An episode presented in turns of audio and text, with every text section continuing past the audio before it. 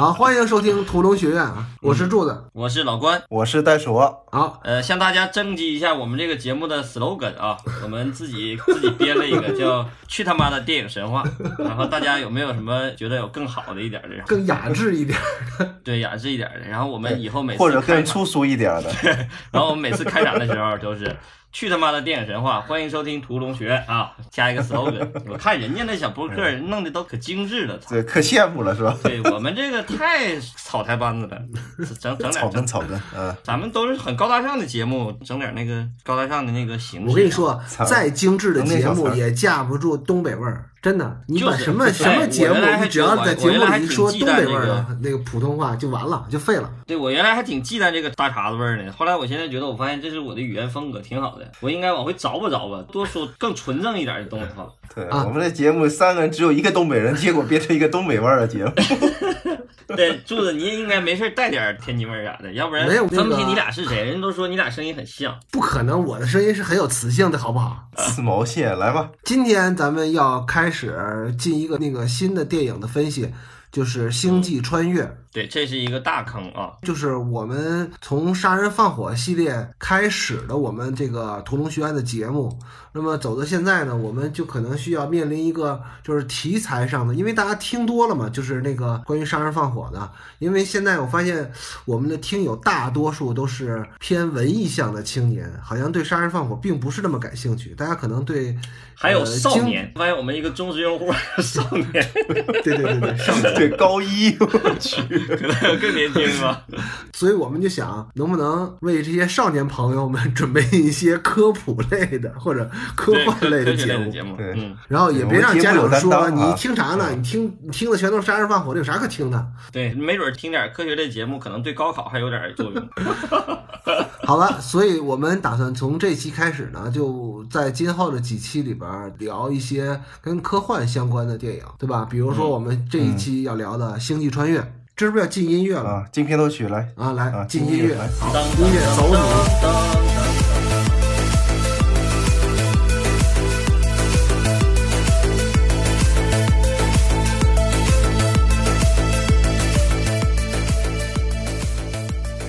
好，片头曲过后呢，我还是要跟大家说一个事儿，你知道吗？是向大家请求一个事儿，就是我发现我们这个专辑，就是屠龙学院拉片课的这个专辑，对于专辑的评论数相对比较少，所以呢，我就烦劳各位，就是大哥大嫂大姐夫，大姐大姐夫们，你们受累，然后给我们评论一下我们这张专辑，评论这个节目不是这个单期节目下面的评论啊，不是不是不是不是是个啊这个专辑的评论，因为就是在你节目旁边会有个评论，其实你这个评论的就是这张专辑。如果您能帮我们多评论一下，就会让我们的专辑呢，在这个整个的排行榜里往前走一点儿，然后啊然后那个又又又研又研究了一下啊。又能满足一下我们的虚荣心。上次那个方法挺好的，我觉得当天就涨了三名，然后关键是破纪录了，有一期我忘了哪一期了，好像都都都一百多了。就是老关说了一个，然后说老关媳妇儿不让他录的那期，对，为了那个让老关的媳妇儿更支持我们的工作，呃，麻烦大家评论一下我们的专专辑。这个评论我们专辑最搞笑，你知道吗？我发现大多数都是五星啊，就是给我们打了。嗯嗯，但是其中有几个就是打了三星还是四星，我忘了。反正他那个评论特别搞笑，有其中有一个就是一个终极评论，我忘了是是在专辑里评论，还还是说在我们那个某一期节目下面评论。他评论了一句什么话呢？说完全没有意义。哎，我就怀疑是不是咱们朋友啊，认识咱们的？因为我我我我我给他的回复是，袋鼠肯定会说这是一个终极评论。有点符合咱们这个屠龙学院这个风格吧，核心这样的评论我还是挺喜欢的。不是，但是他给给他给专辑打了三分还是四分？从那儿之后，原来那专辑是十分，你知道吗？从他这之后就变成九点七分了。大家反都给七分，正那个谢谢大家，9.8谢谢对吧反正我觉得可能是我们之前合作的某一个甲方，就是被把得罪的甲方。我上次说我在那个梦中那个群里被踢出来，也可能是我原来合作的一个编剧，在在梦中面面前那个甲方地小乙方话都太都打过官司。但是但是听众朋友们，大家就是单逼这么长时间，其实还是我你们才是我们真正的甲方啊，我们还是对吧对衣食父母负责的。嗯，所以你看，嗯现在在我们群里头有十十万多人，对吧？然后听我们节目的 那个，我看粉丝有一千多个人了，现在我们已经破千了。破千是一是一个好现象，就说明我们离一万粉丝是不远了。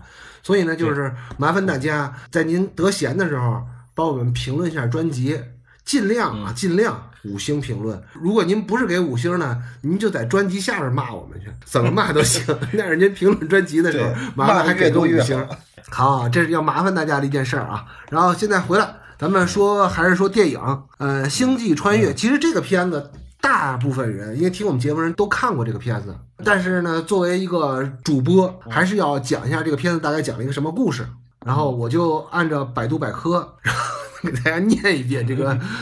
我是把百度百科跟豆瓣儿融合了一下，其实百度百科跟豆瓣儿差不多的，但是呢，我还是做了点儿自己的修改。然后这个影片大概讲了一个什么事儿呢？就是在讲近未来的地球遭受了沙尘暴和枯萎病的影响，大部分农作物都绝迹了，人类的生存进入倒计时状态。在家务农的前 NASA 宇航员 Cooper 和女儿墨菲在书房中发现了奇怪的重力现象，也就是引力现象。他们遵循着这个暗示前往了一个未知区域。在这里，他们发现仍旧有一批前 NASA 的成员在秘密地进行着一个拯救人类的计划。原来，多年以前，在土星附近出现了一个神秘的虫洞，NASA 借机将数名宇航员派遣到遥远的星系寻找宜居星球。在布兰德教授的劝说下，Cooper 忍痛告别了家庭和女儿，与其他三名专家搭乘飞船前往已知的最有希望的三颗星球考察。具体结果如何呢？咱们就接着看电影了。哎，我们说一下吧，为什么要说科幻里边我们选了那个诺兰这么一个电影？你们当时怎么想的？我先说吧，我是因为他俩说要要聊这个片子，所以我才聊这片子。其实我觉得这片子挺一般的。对，因为老关说要说诺兰，诺兰所有的片子我都觉得没什么好看的，太没有感情了。只有这个片子是诺兰里边最有情感的一个片子，是我最喜欢的一个。其实因为很功利的、很鸡贼的说，这个片子是大家公认的一个好电影，所以我们会挑这个电影。嗯，而且呢，这个电影呢是一个近些年的非常好的一部科幻电影。如果说咱们说隶属好的科幻电影的话，可能很多呀经典影片都太靠前了，就甚至在我出生之前，你你像我九零后对不对？都是在我出生之前的，像什么那个异形啊、二零零一啊，然后还有像什么那个银翼杀手啊，就这些片子都是太古早了。我们如果在聊科幻的第一期就聊一个古早的影片，比如说聊一个奇异博士，这废了，对吧？就没有人听了。但这个片子确实好多人喜欢。对，因为它口碑又好，然后又是近些年拍的，而且呢嗯是在无论在豆瓣儿也好，在 IMDB 也好，就排名都非常靠前的一个片子，所以我们是很出于很功利的目的选择了这个片子。我之所以想说这个片子，有两个原因。第一个原因就是我是个诺兰的铁粉儿，我是一个很崇尚奇技淫巧的一一个人。我我觉得诺兰是我见过最奇技淫巧的一个编剧和一个导演。他的好多作品，尤其是他的剧作能力，是让我觉得叹为观止。我太喜欢他的技术太好了对，技术太好了。其实我特别最想聊的是《盗梦空间》，但是他们两个都不太想聊，所以说就聊到《星际穿越》。我觉得《星际穿越》也挺好，而且《星际穿越》作为科幻的第一个入手的咱们的第一期的科幻内容，我觉得有一点最重要的一点是，《星际穿越》被誉为有史以来最硬的一个科幻。我觉得咱们从一个最硬这么一条开始入手就很有意思。所谓的最硬的科幻，就是它的所有的科学原理和那个里头的那些设想和遐想，都是根据你现有的所有的科学的点。来的，嗯，这个特别硬，这一点我觉得挺值得一说。接近于一个科普片了。对对对对对对对，所以啊，我要说啊，就这个电影啊，其实更像是咱们国家应该拍的。为啥呢？只有咱们中国是有科影厂的，科学电影制片厂，这完全是一个科教小片西天嘛，就在那个那个节节那个楼下那儿，那就是科也是。国也是国企是吧？我知道我知道科研厂，我就说现在还还有吗？还是肯定还有私有化了？肯定还有，因为因为你记得那会儿那个朱良说他有个同学分到了科研厂去，嗯拍一个一个花儿从破芽，然后一直到开花，然后在那支了个环形轨，然后就拍这花儿长长大，你记得吗？哎，你你知道当年陈嘉林是怎么出来的不？就陈嘉林是中国第一代老导演，拍那个唐明皇啊、武则天的那个那一系列，康熙王朝啊，那个老导演是当年第一代的电视剧电影导演协会会长。他嗯，当年是在分到长影厂以后拍的第一个电影叫《飞来的仙鹤》，就是个科教片，哦。他把它拍成故事片了。他把它按照拍成故事片，因为那个因为当时那个像什么大气层什么破了，什么出个洞，那个那那个那个也是国产片，也是科教片儿嘛。嗯嗯。所以对于这种就是故事相对比较单薄，呃，然后主旨呢就是呈现几个科学设想的电影，我们就可以把它称为科教片儿。那么就是《星际穿越》就是完全符合这个标准。还有那个种土豆那个就你听我说完了啊，火星救援你听我说完了呀就是故，因为这个《星际穿越》说说白了，这个故事就特别单薄，基本上没有故事吧。你可以把它设想成那样的，它的主旨就是体现这个影片的科学顾问吉普索恩的几个设想，就比如说虫洞其实不是个洞，是个球；比如五维空间是个啥样的，让你看一看。嗯它其实就干这个事儿的。科幻虽然有高度啊，但我觉得像这个片子，我们从它的奖项来说啊，嗯它深度也一向不够，所以这个片子在奖项中也可以基本上拿的都是一些技术奖项，没有什么实际效果的一些什么配乐啊。诺兰本身也就是个技术大拿嘛，但 是诺兰基本上就是靠智商来碾压所。以这个《星际穿越》啊，在八十七届奥斯卡上仅获得了最佳视觉效果奖。反正我是觉得哈，我觉得这个片子的主题性和主旨性，包括艺术性都非常高，都完全可以能拿奥斯卡的级别的。你得想想，当年跟他的竞品都有什么啊？当年非常有口碑的电影是《鸟人》《爆裂鼓手》《嗯，布达佩斯大饭店》。嗯那这个厚度可比那几个厚度深多了，我操！《星际穿越》是诺兰所有作品当中的少有的温情之作啊，这片子确实是诺兰片子里边我特别喜欢的一个。但是这个片子在当年的土星奖上就是得了一堆奖，比如说他得了最佳科幻电影，然后最佳剧本、最佳艺术指导、最佳配乐。土星奖就这个也是专门给那个科幻片做的，不是科幻片，是是幻想幻幻奇也不一定是科有，奇有幻啊。就是乱七八糟的奇。对对，然后那连《消失的爱人》都都能得土星奖哦哦，它最主要的就是因为这个嗯片子就讲了一个跟土星相关的故事，所以土星奖要给他讲。这不给奖就没有天理了，对不对？再说回这个电影，这个电影其实是呃《火星救援》的后传。别看《火星救援》是后来拍的，为啥说这个片子是《火星救援》的后传呢？它跟《火星救援》是有血缘上的直接关系的，因为在这个片子里有有一个男性角色是马特·达蒙演的，《火星救援》演的这个角色就是。在《火星救援》当中，就是他就被落在这个火星上，然后通过种土豆自救成功了，然后回到地球之后就当大学老师了。然后当地球出现危机之后，就沙尘暴了，又枯萎病了，他就志愿前往了那个虫洞，然后穿越过去之后，发现了一个冰冻的星球。他发现这次到了冰冻星球上种土豆不行了，就把库珀他们给骗来救他。这是柱子编的同人文啊不光这个啊，就是这个电影嗯跟那个超时空接触也是有血缘关系的。啊！你再给编一个段 因为他也是因为因因为因为他也是马修麦康纳演的嘛。对对对对，因为这个片子也是马修麦康纳演的，马修麦康纳从一个神职人员，然后变成了一个科学人员，就变成 NASA 的、那 变成一个航天员。超时空穿越讲了一个什么故事呢？我我就我我就我就不说他们真真正的从剧情上的联系了，因为这个片子的制片人和科学顾问是基普索恩，这大家都知道对不对？很红的一个理论物理学家，这个不光是红，给大家介绍一下，之所以著名，就是因为大家肯定了解野利波对吧？就是前两至少前前两年。很热门的，这哥们儿是当年因为这个野利波探测器的设计得了一个诺贝尔奖，就是很就是那个就是那个很厉害的 l 一 e 个。G o 对，就大家一看那个吉普索恩一个那个外形就知道，哎，他基本上是没有时间搞科研的，就是都是在就把自己的胡子修得很漂亮的这么一个老头儿。哎他之所以很著名啊，除了他在学术学术上的成功啊，呃，最主要的是他跟两个人，两个著名的物理学家都有关系，就是他都是好哥们儿。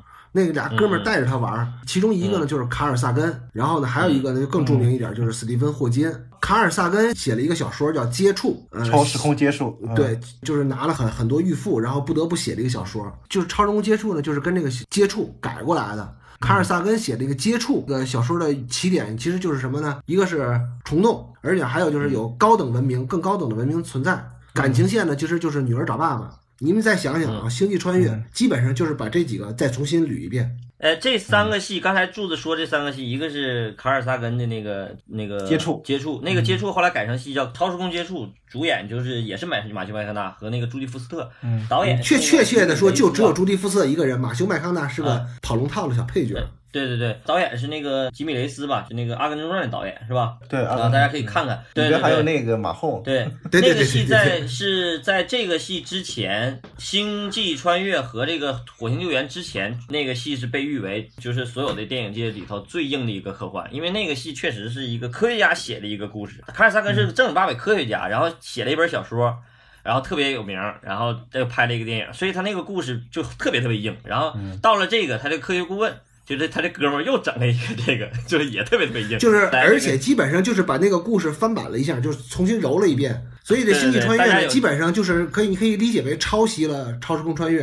啊完全不一样。完全不一样。不不是，我还要我还要说一下，《接触》这个电影嗯还是嗯《三体》的起点。啊对你想想是，为为什么这么说呢？因为在《三体》里边，那个女主角就是主动呼叫，然后联系了外星人。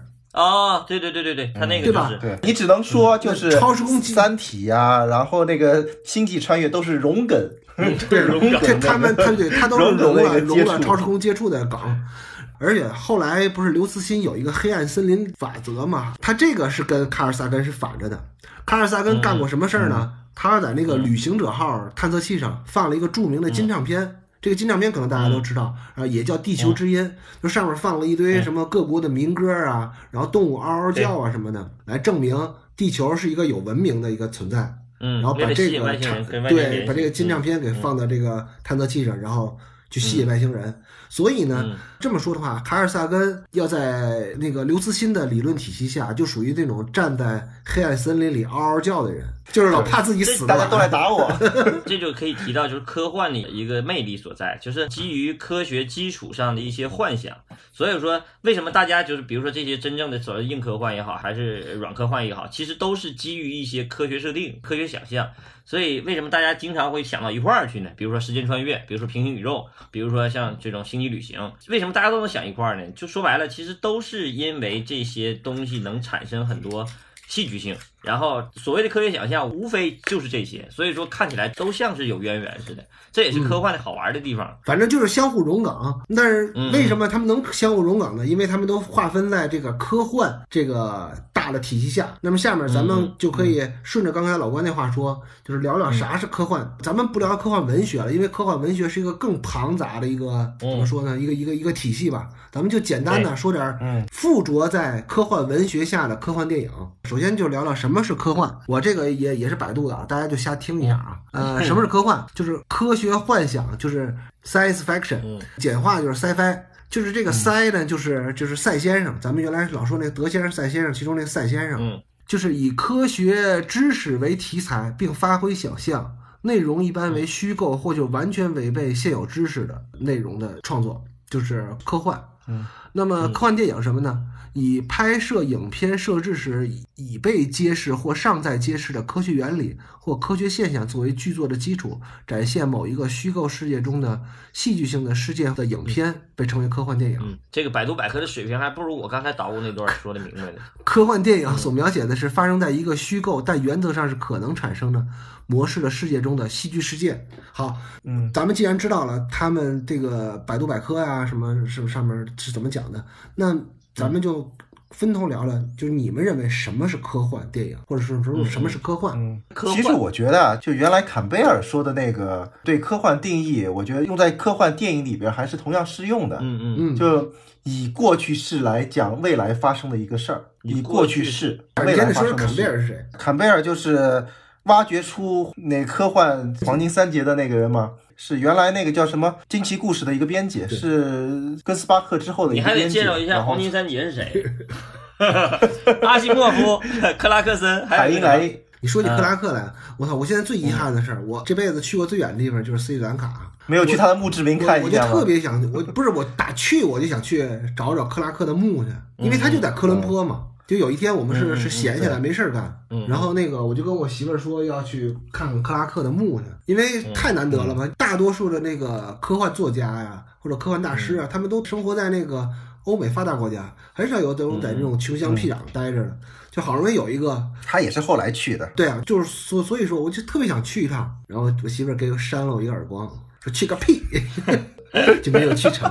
好吧，这是我跟克拉克之间的故事。你跟克拉克，那你要不要说一下克拉克跟钱学森的故事？我不太敢说，这个会得罪一批人的。反正就是因为克拉克本本身是那个同性恋嘛，啊，反正他很仰慕钱学森，而且他他在哦他啊，他不他不是在那个小说里边还给一个宇宙飞船命名为钱学森号吗？反正就是他哦他俩肯定肯定是有一个仰慕之间的关系吧。钱学森但好像他没见过，他没见过钱学森。但是见过照片儿，钱学森他去见的时候，他没没让他进。进。但我觉得我对克拉克印象最深的一个，我听一个故事，就是当年那个库布里克要拍那个《二零零一太空漫游》的时候，他是找克拉克去写这个故事。就是克拉克接了这么一个活儿，对，接这么一个活儿，然后他写了个小说，然后他拍了个电影，两个都成为伟大作品，这个挺有意思的。就是很少，一一般小说创作者都是先写的小说，然后别人再改编他的，就是很少有有这么牛逼的人会接委托创作，是吧？对委托创作，一个一个一个一个科幻作家接了一个委托创作，然后要写了一个伟大的这个作品，流传百世，这个挺而且写了三部。对，而且一写就写了三部，《太空漫游》都就拍了一个，后来就但他写一写写了三部，这个克拉克给我印象特别深然后。，然后袋鼠说完了，老关你说吧，你不对科幻有这么浓厚的兴趣，你认为什么其实？我最开始学电影的时候，对科幻没有太大的兴趣，我不是那么喜欢科幻。但是后来我在真正写剧本以后，我才开始真正迷恋科幻，甚至现在开始就是迷恋科学。其实我是一个科学爱好者，就是你的人生跟人家过反了呗。对对对，虽然我高中物理曾经考过十八分的那种，一百五十分考十八分那种惨痛经历，但是确实现在是一个很喜欢科，因为你一百五十分的卷子里边，光选择题跟判断题就能占到，我给大家讲一下这个故事吧。。高中的时候，我们是上的那个一个实验班，那个高一就开始分文理。我因为我中考的时候物理考的特别好，物理好像中考一百二十分吧，我好像考了一百一十八分，我就觉得我物理肯定没问题，因为初中物理确实可以成为一个民科。对，就中学物理太简单，什么光学、电学，就确实我这电路图画得那时候你的偶像方舟子是吧？这时候觉得我这太简单了，我就 我我而且我觉得这个可能好考一点，我就我就学理科，我跟我妈说学理科，连名字都改了，叫关牛顿。对学理科以后后来后来的一百一十八分里边一百没了，但是学理科，学理分直接上上高中就分文理了，分完文理以后，但是我们那个文科班、理科班其实学的课老师都是一样的。然后我那会儿在校队打篮球，然后跟我们一起校队的那个文科班的同学一起，然后考试的时候还一起考。然后我们有一次月考完了以后，那哥们儿出来了，他问我，哎，哎，你你物理考多少分？我说你考多少分？他说我考了三十六分，他懵的，懵了三十六分。然后问我，我当时觉得我自己考特好，我因为我给了我四张草纸，我全用了了，而背面、正面全都用了了，全都给写满了。我把所有题都答完了，然后我说应该考的还挺好。然后这会儿月月考成绩出来了。操，十八分，我就完全陷入了所有的出题者的陷阱，就是 我不认真作答，我肯定不会考十八分，我就每道题都答的特别认真，然后考了个十八分。从那以后，我就跟我妈说，妈，我得改，我得学文，我不能，我不能学理了，一点儿也听不懂，一点儿也整不明白。也就讲故事讲长了啊，后来学了编剧以后，我才真正觉得有意思的，就是开始对这个有意思。为什么？一个因为我民科的跑偏。因为我写剧本以后，我才感觉特别有意思。因为我写剧本，我有一个深刻的体会，剧本创作是个什么感觉呢？其实说白了，就是一个逻辑性和想象力的一种博弈。大家真正写剧本自己的时候，你就会发现，说最简单就是你上编讲故事课也好，就是咱们高中生同学啊，你要听一下，这是专门给你说的啊。将来考学的时候，考导演系有一门叫编讲故事，所有老师都会跟你说一个叫什么叫情理之中，意料之外。说白了，其实就是逻辑性和想象力的博弈。所谓的情理之中，就是要有个逻辑性，你逻辑性得合理，观众才能或者读者才能跟着你进去，才观众相信你在讲这个。然后你的想象力又是什么？就是意料之外。你的想象力如果要是光有逻辑性，就是陈词滥调，听起来没意思。但是你要光有想象力，太飞了，观众进不去也不行。所以这个博弈关系就特别有意思。那么我为什么迷恋科幻或者科幻故事？天然具备这个功能，就是想象力和逻辑性的一个碰撞和博弈。所以说这个东西才是最迷恋我。而且我觉得所有的科幻其实就是兼具想象力和逻辑性的一一个对立的关系，这个才有意思。其实就是如果在我来看，就很简单的定义这个事儿，就是基于科学理论的幻想，以 what if 为故事模板的电影就都是科幻电影。中国那些玄幻什么的，那肯定不能算科幻。对啊，虽然他们能拿土星奖，但那不算科科幻，都都都属于对，那个哎，你说说你那会儿，咱们那会儿在这个要写写科幻剧本的时候，你在百度上查查到什么了？是 科幻片啊？当时国当时我们会会会会查那个，就是因为我们几个人也也干过这个科幻类类类型的那个戏嘛。当时我们在那个那个几个几大视频网站上啊，搜了一下，然后在科幻的这个子门类下有大概有什么片子，我们可以看一下同样的国产的嘛。比较不搞笑的，就比如说有魔幻手机啊，什么霹雳贝贝啊，这是就这种，因为霹雳贝贝还还还好嘛，还纯科幻。但但但是某些网站它就会连妈祖都给搁在这个科幻门类下，什么玄玄幻嘛，这个神话故事。所以这所以就是其实在中国，就是你要说聊科幻呢，就就比较扯了，就因为中国就没有科学基础嘛，这这个也没有科学信仰，这这个这个是后话啊，咱们就那会儿是在《流浪地球》还出之前啊，这《流浪地球》以后可能也出很很很多年科幻了。嗯，接下来就要说一个关于科幻的一个分类，它有一个最简单的分类，简单的分类就是。就是有一个软硬之分，就是科幻软科是幻对大家基本上都会说我自己的我的是硬科幻，我不是软科幻。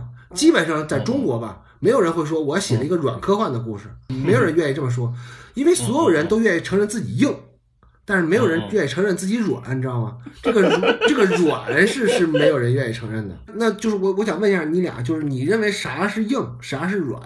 我觉得像嗯今天说这三部戏是典型的硬科幻，就是《星际穿越》啊、《超人国接触》还有那个《火星救援》这三部是我认为最硬的科幻。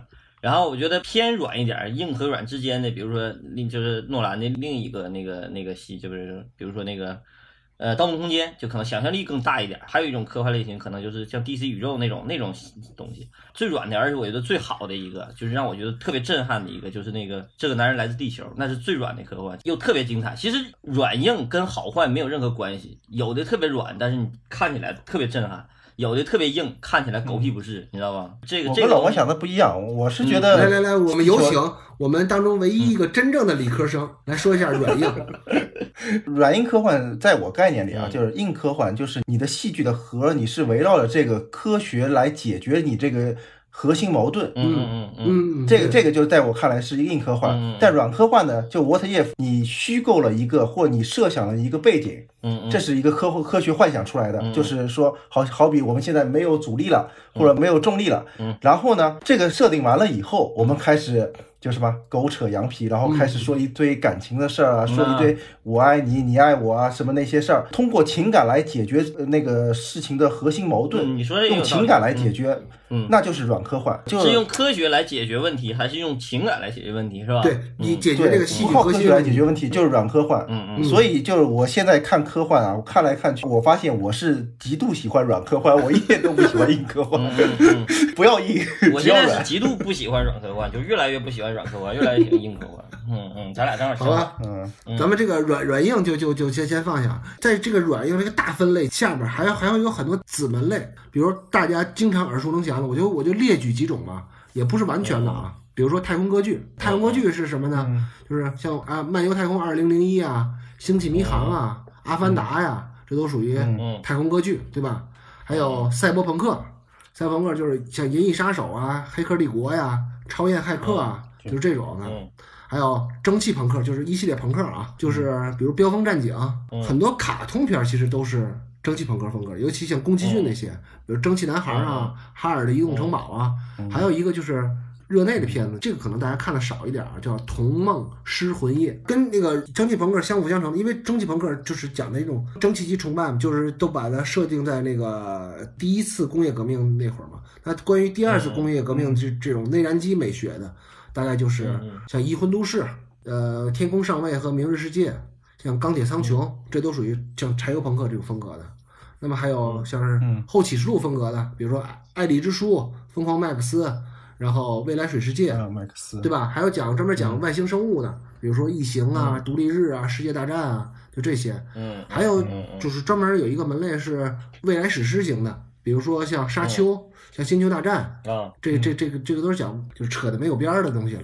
这这就比较软。沙丘那种也算是太空歌剧吧？反正我我，因为它那个主要是讲能源争夺嘛，它还不是说一个，就是你可以把它想象成一个战争片的一个变种。沙丘马上要拍完了吧？还是正在拍啊？反正拍黄了一次了嘛，不知道这次怎么样。这个这回是拍纽瓦是吧？呃，对，这次维罗纽瓦，上一次还林奇还拍过一版呢，所以我就觉得这种就是相对比较软和的，但是比较硬的呢，基于技术伦理的。技术伦理的是什么呢？就是人和机器人之间的关系的，比如说像他，就是那赫儿，然后还有就是我机器人儿，包括现在那个非常火的美剧就是《西部世界》，这都是讲技术伦理的。其实嗯。还有一种呢，就是反乌托邦的，反乌托邦就是这种就偏于更文学化、更社会思考的，像《使女使女的故事》啊，呃，一九八四啊，华氏四五幺啊，就是那个纸的那个燃燃点那个烧书那个，还有发条城啊，这都是属于反乌托邦的。还有一类的有，电影吗？有，还有一种呢，就一般我前两天刚把它又看了一遍。讲末日灾难的，比如说像二零一二后天，像十二猴子，就要不就是嗯人类被病毒给摧毁了，要不就是人类被自然自然给摧毁了，对吧？嗯嗯嗯。然后还有一类呢，就是专门的时空旅行类的，比如说《时间旅行者的妻子》像《彗星来的那一夜》前目的地》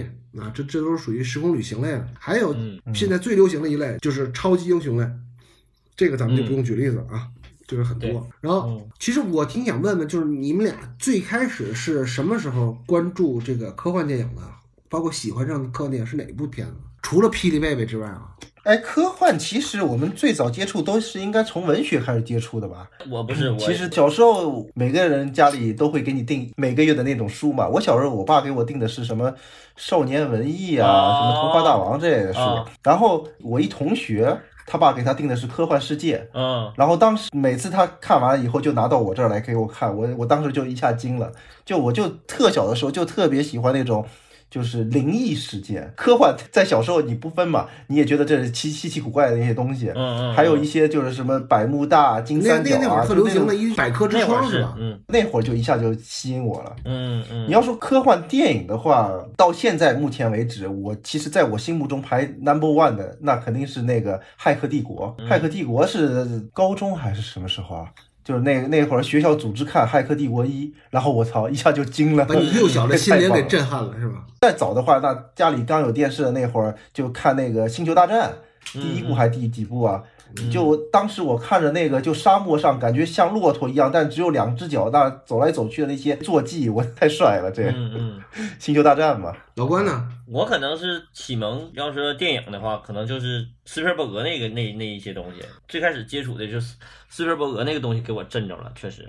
比如说 E.T. 啊、比如说那个第三类接触还是什么，反正就是就是斯皮尔伯格，包括大白鲨，我觉得大白鲨也应该算是科幻那个那会儿。侏罗纪公园儿，我我那我那会儿特别喜欢就是那种想象力的东西，反正那会儿是我被斯皮尔伯格镇住了，真是。其他的后来就开始陆陆续续什么样都有了。我有有一段时间特别迷恋灾难片儿，就比如说后天的二零一二那种，哇，那种太好看了。哎，我记得我们小时候施瓦辛格不是也演了一大堆那种科幻片嘛？嗯后来对对对翻拍的那个叫什么来着？还有一个他去外太空那个一个女的长三个咪咪的那 那个片子叫什么来着？啊那个后来也翻拍了。后来那谁，科林法莱尔又演了一版，呃，对，克林法莱尔又演了一部嘛。对对对，那个也挺啊、好看。那就是还有那个叫什么《铁血战士》嗯就是疫情的一个番外篇嘛，嗯铁血战士》嗯嗯也是施瓦辛格的。所以我是可能是这些你们俩里边，我受科幻教育是最正统的。我是从那个嗯前三头开始看的，海我是从那海底个两万里，对凡尔纳开始，我从初一从凡开始，尔纳开始。凡尔纳开始我 我初一通读了所有凡尔纳，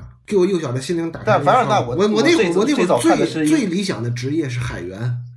我是先看的呃凡尔纳，然后后来迷恋上那个舰船知识、舰船世界什么的，就就那那一类杂志，包括后来的就是武器的杂志，就是就就看那个。凡尔纳应该算是很硬科幻了吧？海底两万里应该是典型硬科幻了。他那个是我觉得这现算博物科幻嘛，他那嗯，对对都对对对。都关于博物学的东西。包括八十天环游世界什么的，嗯，我最喜欢的是神秘岛，我就喜欢那种过日子。到现在我玩游戏也爱玩那种过日子型的，就给你困得一荒岛说上。隔得有点远啊，来，啊，说回来啊，就是咱们说回来，之所以要聊《星际穿越》，并不是因为《星际穿越》有多牛逼，而是这个《星际穿越》的创作者、导演诺兰是个非常牛逼的人。咱们先听听诺兰是怎么自我介绍的啊。他说：“嗯啊、我是克里斯托弗·诺兰，一个典型的英国人，像我的前辈嗯希区柯克那样，不仅仅是一个导演，也是一个拥有奇想能力的人，就是奇思妙想能力的人。嗯这是他对自己的评价。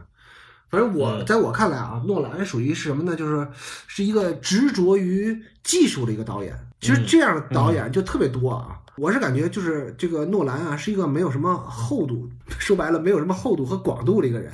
但他没有，他是没有感情哎，。对对对，或者说他们没有没有没有什么情感，或者他没有什么要深刻的传达的一个意思，就他没有这个深刻思考。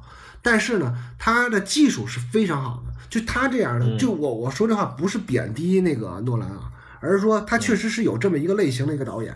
就比如这样类型导演还有谁啊？大家最明白的，比如说像卢卡斯、像卡梅隆、像希区柯克、像迈克尔贝。这都属于他们精熟于技术，但他们并不是说有多么深刻的思想内涵的一个导演。我是觉得这些，呃，怎么说呢？就是这属于一群求知务实的中年人，他们其实是真正能够带动这个电影产业技术往前走或者技术革新的一一群人。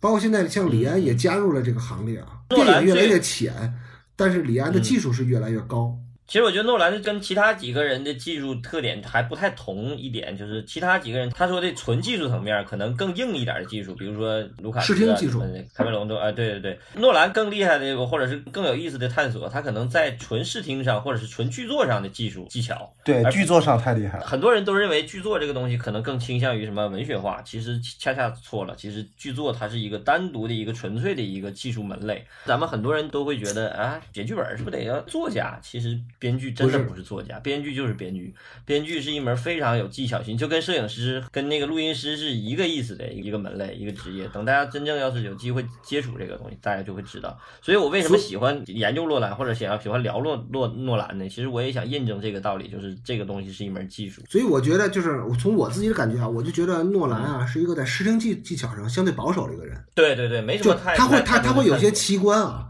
但是这个不是他的视听技巧。就比如说他跟那个芬奇比较，那他就拍不过芬奇，他甚至拍不过奉俊昊。就拍戏这方面，对对对对，他真的不如对对对这些人。他不光说有点保守吧，就是往前一步说，他就拍东西有点陈词滥调。就但是他这个结构能力，哇，这个太所以厉害了。哇所以说他最 大他的他唯一的优点吧，就对所以他唯一结构能力，他的唯一的优点就是结构，结构能力这个嗯方面，他真的是把它做到登峰造极了。如今在影坛上，呃，无出其右。就是没有人比他做结构做得更好。你想想，他拍戏拍的这么烂的一个人，他居然能够是一个一线导演，而且嗯是超一一流导演，那他肯定有一个门绝技，这门绝技就是做结构。嗯所以他完全是一个结构天才。所以他探索这个东西，他表达的主题就是我们经常会听到一个观点，就叫做一个导演一生只拍一部戏，就是基本上他也是，就是你看他所有的作品，不包括最开始的追随啊、记忆碎片呐、后来的那个。致命魔术啊，包括《盗梦空间》呐，后来《敦刻尔克》，他基本上都是在玩时间，都是在玩时间这个各种对调。其实说白了就是时间结构，他是玩时间结构，他就都是他迷恋就这一件事儿。嗯 所以总体来说，他因为他有自己的那个采访嘛，就是他介绍自己的编剧技巧嘛，他所有的片子基本上都用了一种技巧，就这种技巧就是一种非线性的叙事。嗯，他把他的故事画成一个发卡的形状，就是一个折叠起来的形状。这可能音频节目不太好表现啊，就是他把它折叠起来了。一，比如说你把你的故事想象成一条直线吧，然后他把它对折了。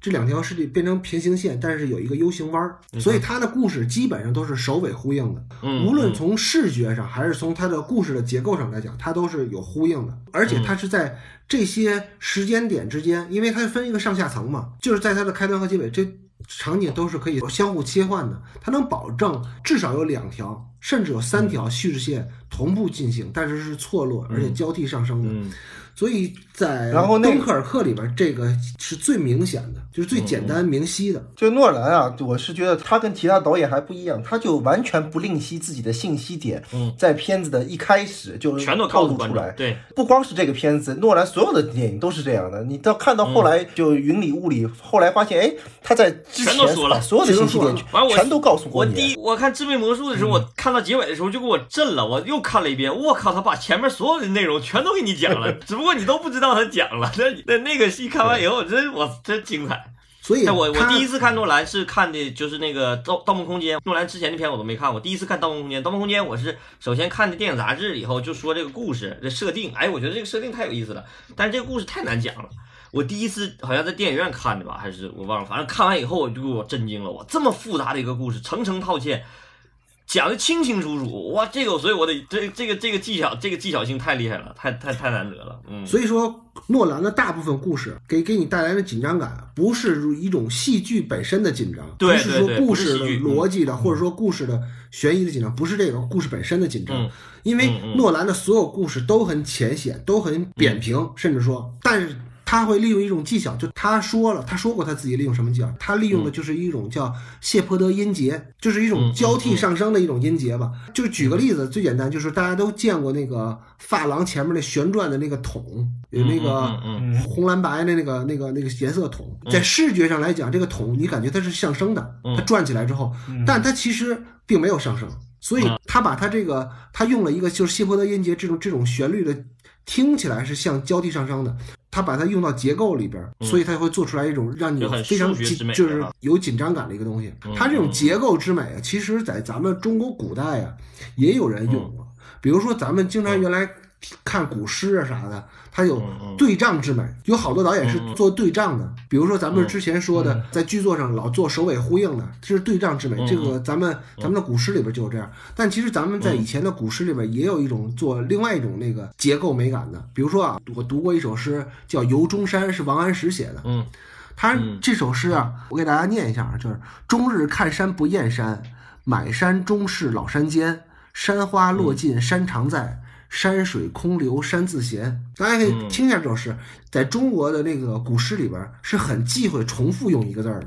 嗯，对吧？你第一句用了一个山，然后第二句就不能再用一个山了。对，但是呢在王安石的这首诗里边，他用反复用了八次，就四句话，他用了八次山。所以说，他运用的什么呢？就是他想在这个文字结构当中啊，不光是要有一个诗的一个整体的一个一个美学，而且就是诗意的美学，他还要有一个诗的结构美。所以它用了嗯哎交替上升，它这个每个山都不在同一个位置。在前前两句，而后两个山呢都在两句的同一个位置，它要有一个就是结构美感。所以这个结构美感，实际上这个片子还不是真正能体现诺兰的结构美感的一个一个片子。是的，是的，其其实这个是是它这个结构性最不强的一个片子，一个是这个，还有一个他那那个那个三个系列，就是那个蝙蝠侠那个系列。其实真正研究结构，就是我刚才说那几个片子，一个是记忆碎片，一个是盗梦空间盗盗梦空间，包括致命魔术这几个，好好研究研究，真太有意思了。大家真的要想好好学结构的话，就把诺兰研究明白就很厉害了。基本上研究不太明白的，是很天才的一个导演。就除了那个就诺兰的结构美之外，就诺兰还有没有给你们有深刻印象的地方？还有深深刻印象就是，我觉得就是他的这个主题探讨的，我觉得挺有意思的。他这个主题探讨，往往探探讨的东西，实际上不单纯的，像就像袋鼠经常说，他不是一个有情感性的人，但我恰恰觉得他这个探讨是高于情感的这些主题，就是好多主题都是很有哲哲学性的，可能更那高于情感不就没有情感了吗？对，就就是可能会有一些有有一些没有情感，比如说这个片子的主题可能探讨的更多的是人类更深层次的思考那些东西。我是觉得这个是我觉得挺有意思的，就他这个就探讨的内容，包括时间，包括宇宙。就是我觉得时间本身这件事儿就很有意思，他探讨这个东西是我感兴趣的，所以我对诺兰比较有有喜欢这个感觉，也是这个基于这个原因，就是爱好有点相同。包括你看，李安就是一个很有情感的导演，他可能所有的关注点都在情感上。比如说，咱说那之前说的大卫芬奇，大卫芬奇就是黑暗、暗黑，他那种追求，他永远都是那个风格，永远都是追求那些东西，他永远都追求这个时间本质。然后有些导演可能是追求生死、生命这个这些东西，就是每一个都是不太一样的，但是每一个导演都能达到某一个某一一群人群的观众的心坎里头。所以咱们看电影的人也都会觉得，哎，有些东西我会，就为什么说电影会自动划分一些受众群嘛？哎，就我是谁的粉儿，我是谁的粉儿。其实好多粉儿也都是出于这些更深层次的东西，是把你牢牢的吸引住的。而不单纯的是因为这个电影好看，而这个导演本身还有他的追求，正好契合你的那个想法。还有一个就是诺兰给我一个特别深的印象，就是说什么呢？嗯他特别会用一个视觉的东西，嗯、比如说道具吧，嗯嗯，做他整个电影的一个比喻。简单举个例子来说，大家嗯看诺兰的片子，经常会有一两个道具是印象非常深刻的，比如说像《星际穿越》里边的表，对吧？就是汉密尔顿的那两那两块表，因为后后来那个那那两块表卖的特别好。还有就是那个《盗梦空间》里边的那个陀螺，陀螺，包括像《致命魔术》里的礼帽，他会用这些特定的道具来比喻和象征他的那个主题。其实这个是我觉得他是做的最特别好的一点，就是这个不是每个导演都能找到他的主题，而且把这个主题赋予在一个视视觉化的东西上的。你看他在《星际穿越》里边，他用了两块表，对吧？Cooper 的一块表和他女儿的一块表。嗯，首先这不就是隐含了一个双生子杨谬的这么一个信息点，然后代表是我现在要要去外太空了，我那边的时间会可能会过得慢一点。论，嗯对吧？那我嗯那我回来的时候，可能咱俩年龄就相同了。像 Cooper 纠结的不是生命，在这部片子里，他纠结的就是时间，所以他会用一个很具象的一个道具来表达他的主题。就这个是非常厉害的一点，嗯，就是不是每个导演都能做到这个。对，嗯而且这个时间又跟那个情感上的生老病死给勾连上了，嗯，对所以这一块就是这个电影最打动我的地方了。嗯嗯，像诺兰啊，特别迷恋实拍，特别迷恋那个那个七十毫米 IMAX，对对他好多电影基本上都不是拍绿幕的，他都是实景拍。就包括拍像飞飞船外边的景色，它都是在外边放电影，然后在屋里直接拍。啊啊！你看《盗梦空间》里头那个旋转的屋走廊，对走廊的都是实拍的啊。对，所以他是一个比较迷恋实拍的这个导演。我觉得这也跟那个什么有关系，就是他不太会拍戏有关系，所以他必须得让他具象化，而且嗯嗯，诺兰肯定是就是他从一开始就是一个很费钱的导演嘛，他拍那些没有想象力的东西就拍的特别屎。记忆碎片好像还不怎么花钱，大家都在说就是诺兰闯五关斩六将的事，经常会忽略他真正出道第一部商业片不是记忆碎片，记忆碎片还是一个独立制作。更早的他拍过一个失眠症，啊，对，失眠症，白夜追凶，嗯，那个对，那个片子翻也也翻译成《白白夜白夜追凶》，就是阿尔帕西诺演的。他那是翻拍了一个北欧的一个电影，在那个电影里边，诺兰的水平就很低，因为那个剧本首先不是他写的，对对对对，诺兰还拍自己写的剧本，嗯呃，对，他还拍一个就是凶杀案的故事，这些都是他不擅长的。所以大家可以看得出来，就诺兰是一个花钱型的导演，有的导演是属于给了钱他也不会花的，比如说，说实话，像宁浩那种导演就是不花钱那种导演，不花钱的导演，就是对就是你你要给的钱多了也费劲，像芬奇也是，嗯，其实说实话，芬奇也是不怎么花钱的导演，但是像诺兰是他的才华和能力点都不在钱上，都不在钱上。嗯。但是诺亚历山大兰佩恩也是啊，对啊，但但是像诺兰这种导演就必须得花钱，不花钱不行。不给钱就不行了。对，像像你看，你看咱们 隶属，咱们说了这么多导演，你看像第一个奉俊昊，奉俊昊是完全不能给他钱的，给他钱就胡拍，嗯对吧？像像科恩兄弟，科恩兄弟弄死他，他也花不了多少钱。也不花钱，也不怎么花对吧钱，嗯哎，那个少少年的你的导演，那也是不花钱型的，嗯，对吧？他不需要太多钱，已经。对，这是好多导演是不怎么花钱的，但是诺兰是必须要有迈克尔贝就不不给钱就不行了。迈克尔贝不会不给钱肯定不行。对，你给 不给钱，你给他？你你给他一个一一挂小红边儿，他他肯定拍不了戏，他没有子弹，他怎么拍戏，对吧？对，哎，咱有机会可以聊聊迈克尔贝吧？迈克尔贝多有意思啊！勇闯夺命岛迈克尔贝怎么聊？就不，勇闯夺命岛就行啊，不用聊变形金刚，就聊勇闯夺命岛就行。勇闯夺命岛拍的可好了，我每次看对呀、都热泪盈故事讲的也。好啊。谁说迈克尔贝不会讲故事的？迈克尔贝讲故事能力也很强。说到结构的时候，其实很多人都会认为，哎呀，结构大师可能比如说盖里奇啊，比如说那个宁浩，可能也是玩结构，就是完全模仿盖里奇那昆汀个成成成名的。比如说昆汀都是玩结构，其实他那种结构就跟诺兰的结构是完全不是一个类型的结构方式，那不是一个概念对，不是一个西嗯结那个东西是完全是块状结构。他们就比如说盖里奇也好，还是那是块状结构的一种处理。呃，我为什么这么比喻呢？我就是这是很形象的一个比喻，就是他是玩这块儿这块儿来回搬，就咱们比如说积木吧，是大块儿的，但是这个这哥们儿是玩点的，全都是点，的更细致，有点像那些导演就跟那个诺兰不一样，就那些导演他的信息量控制的就不能漏，一漏就全完了。嗯对对对好多信息是不能不能诺兰就没关系，嗯嗯诺兰是所有信息全告诉你。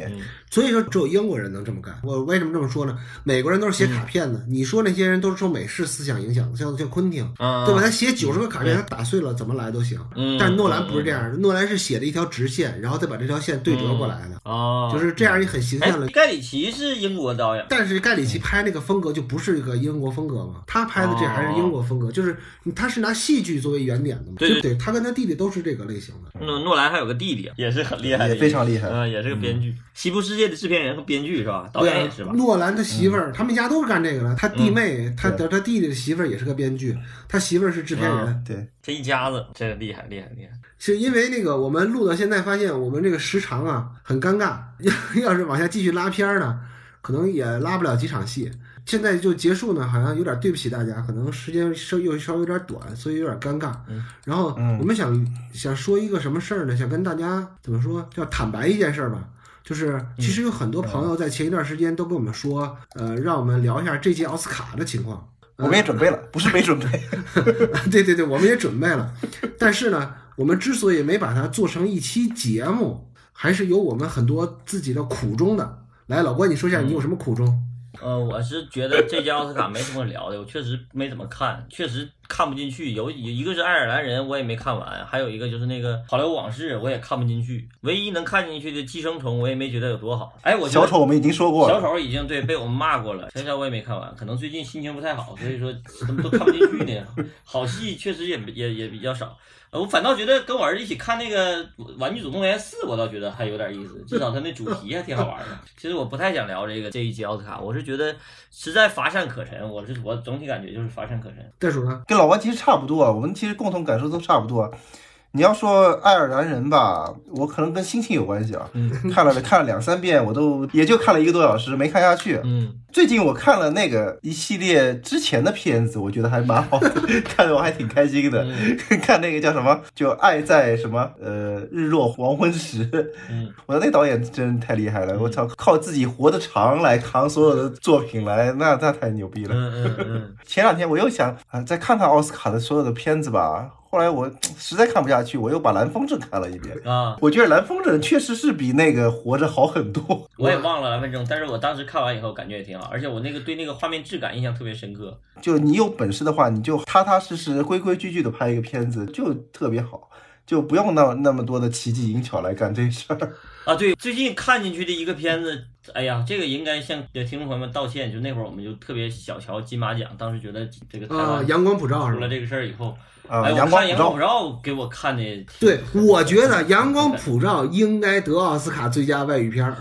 对阳光普照真好拍的，反正虽然我甚至我甚至觉得如果说以寄生虫为标准的话，那阳光普照应该得奥斯卡金像奖。嗯啊对 对，阳光普照真是不错，真是不错，真是看的我我又看到阳光普照还是刻意了点，但是是不是非常一个好我的电影。我说的但但是它的结我说的是它的结尾，我觉得是有对结尾。确实不好，结尾不是确实不好。我说的是以那个寄生虫为标准。但是他这个情感真是流露的。我看到这个那些内容的时候，我真是可能也有俩儿子，就是一一看的时候就有一种老父亲那种心理，心里那么难受。看的，你不行，你这是把个个人情感带入了，但是你也得说这对技术。对技术技巧，尤其技巧结尾那个技巧，把这个那么一个重要的一个东西靠嘴说出来了，这个确实让我觉得挺失望的。但是整个他那个气氛和气质，包括表演，我都觉得很有意思。就是他那种表演方式，就无表演式的，整体大家都在无表演式的表演，这种其实我觉得可以借鉴。台湾电影就有那个风格，虽然说这几个演员都没有什么太有名的，可能就那个男主演我见过，其他都没见过哈。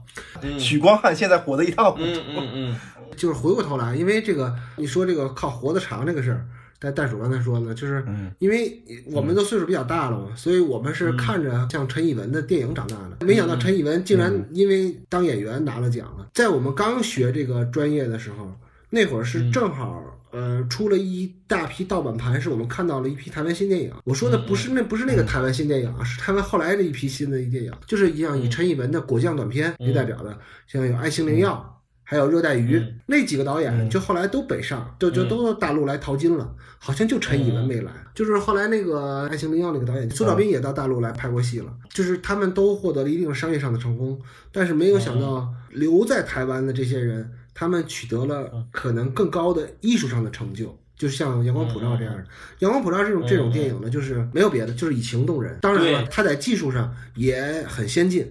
说实话啊，就是你比如说让一个长得这么漂亮的男主角在一开场不久就死了，这也是很大的勇气，让他活在幻境和和梦境里边。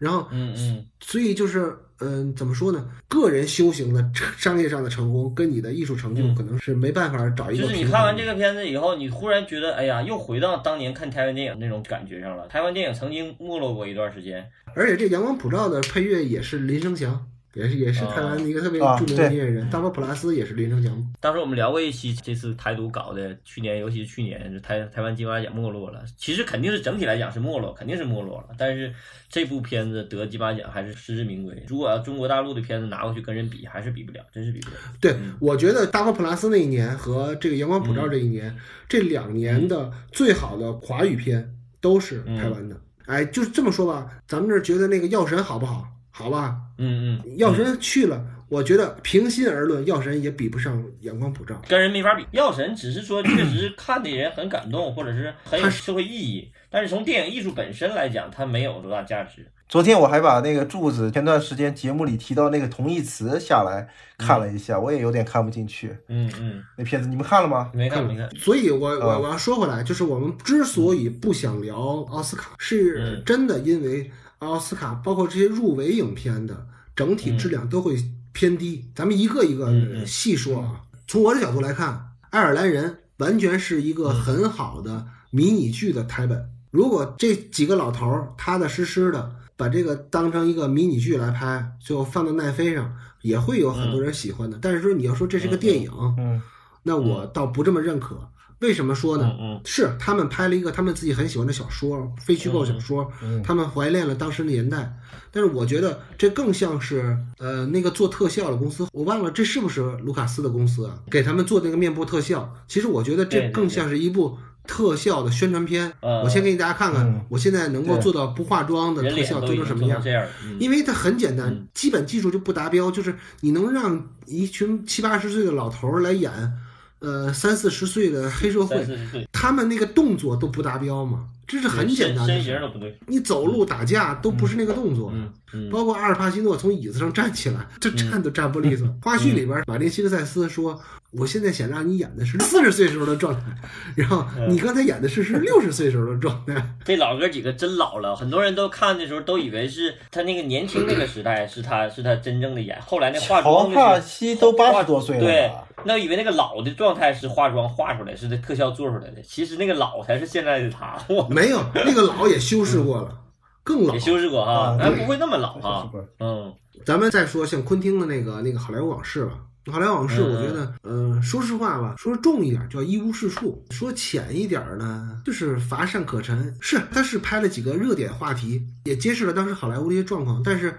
除了让大家去怀旧，他什么也没说呀。对。我觉得昆汀就是中国的姜文，他们两个都是典型的被文艺青年给惯坏的导演。牛逼有自己的一套一套那个粉丝群了以后就胡鸡巴拍，就是反正有人看，哎，反正有人夸们你们都不太喜欢这个好莱坞往事是我吧？我反正我没看进去，我看到最后尾杀人那个我看的时候我还挺喜喜欢的。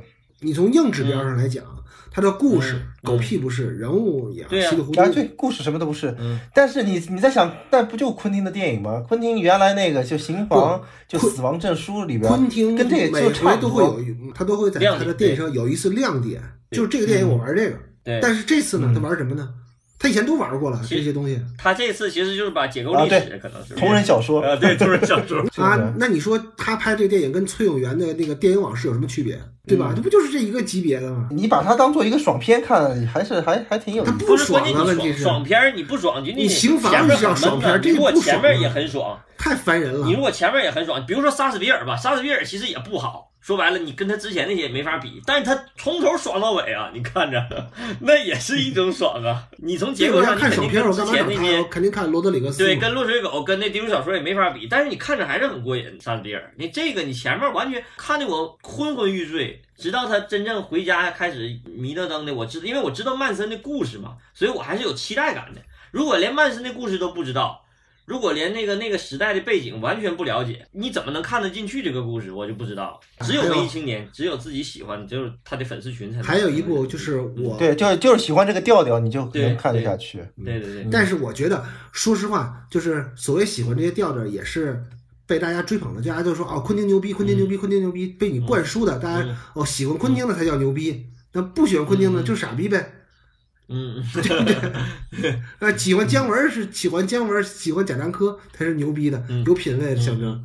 那不喜欢的呢？那那你作为社交需求也得说啊，我喜欢昆汀，对，我我喜欢姜文。对，对我觉得他们特别深刻。很多人其实并不知道真正他这个东西好在哪儿，坏好吧。，然后咱们再再聊下一个，就是我本身自己期待值最高的《一九一七》，嗯我本来觉得这个一九一七可能，哎，我操，能牛逼一下，但是没想到，嗯真正看了一九一七之后，我觉得，哎，这个片子肯定得不了奖。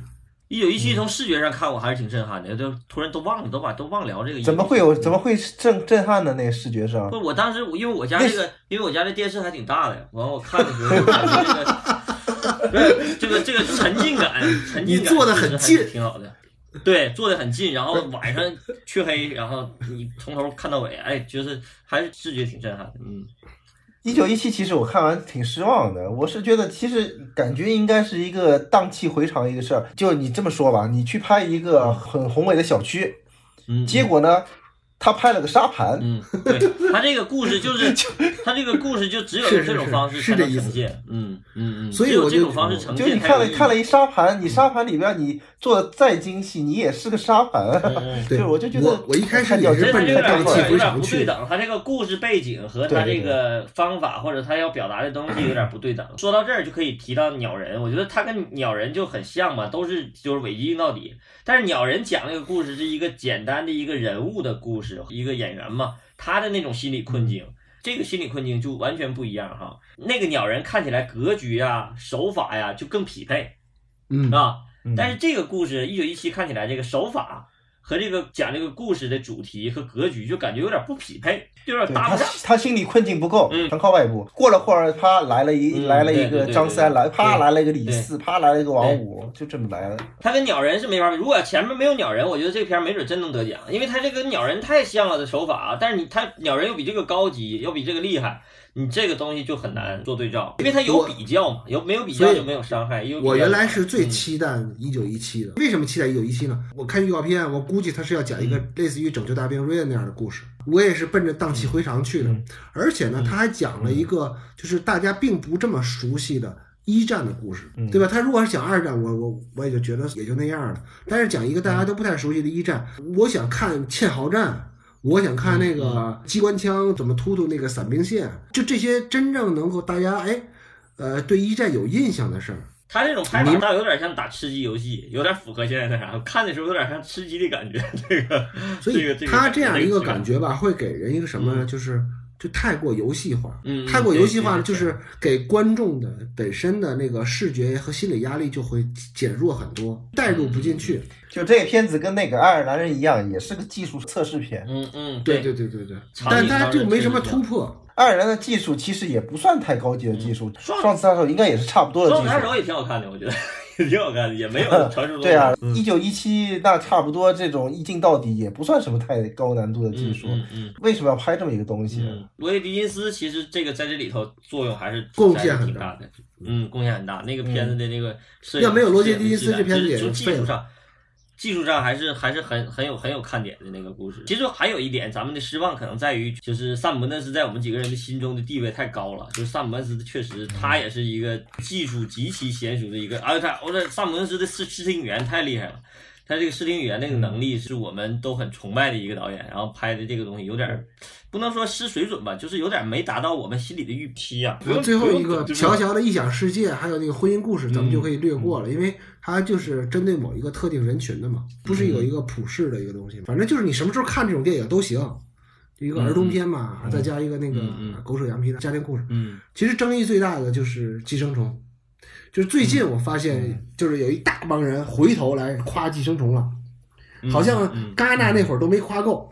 没夸够。嗯，然后那个反正就是有一大批人回头开始夸《寄生虫》怎么好，怎么好，怎么好，怎么好。嗯嗯嗯嗯我是觉得，就是我跟大家生活在两个世界里边吧，就是嗯他们的好，我是确实是我没觉得他们好，因为怎么说呢，就类似于《寄生虫》这样的故事，以前拍过很多很多很多很多。嗯嗯，我还是说那句话，你想，好像寄寄生虫现在要开那个剧，美剧了，就你记得在我跟那时候说，我说寄生虫是一特别特别好的美剧的开头，它不像一个好电影，嗯但是是一个特别好的美剧的开头。你们俩怎么看这回寄生虫的大获成功啊？它政治因素肯定要大于它的本身的这个片子的水准，但是确实，如果要是跟呃这些评级比较的话，咱们肯定是呃比赛嘛，肯定是大家这些人都在这儿比嘛。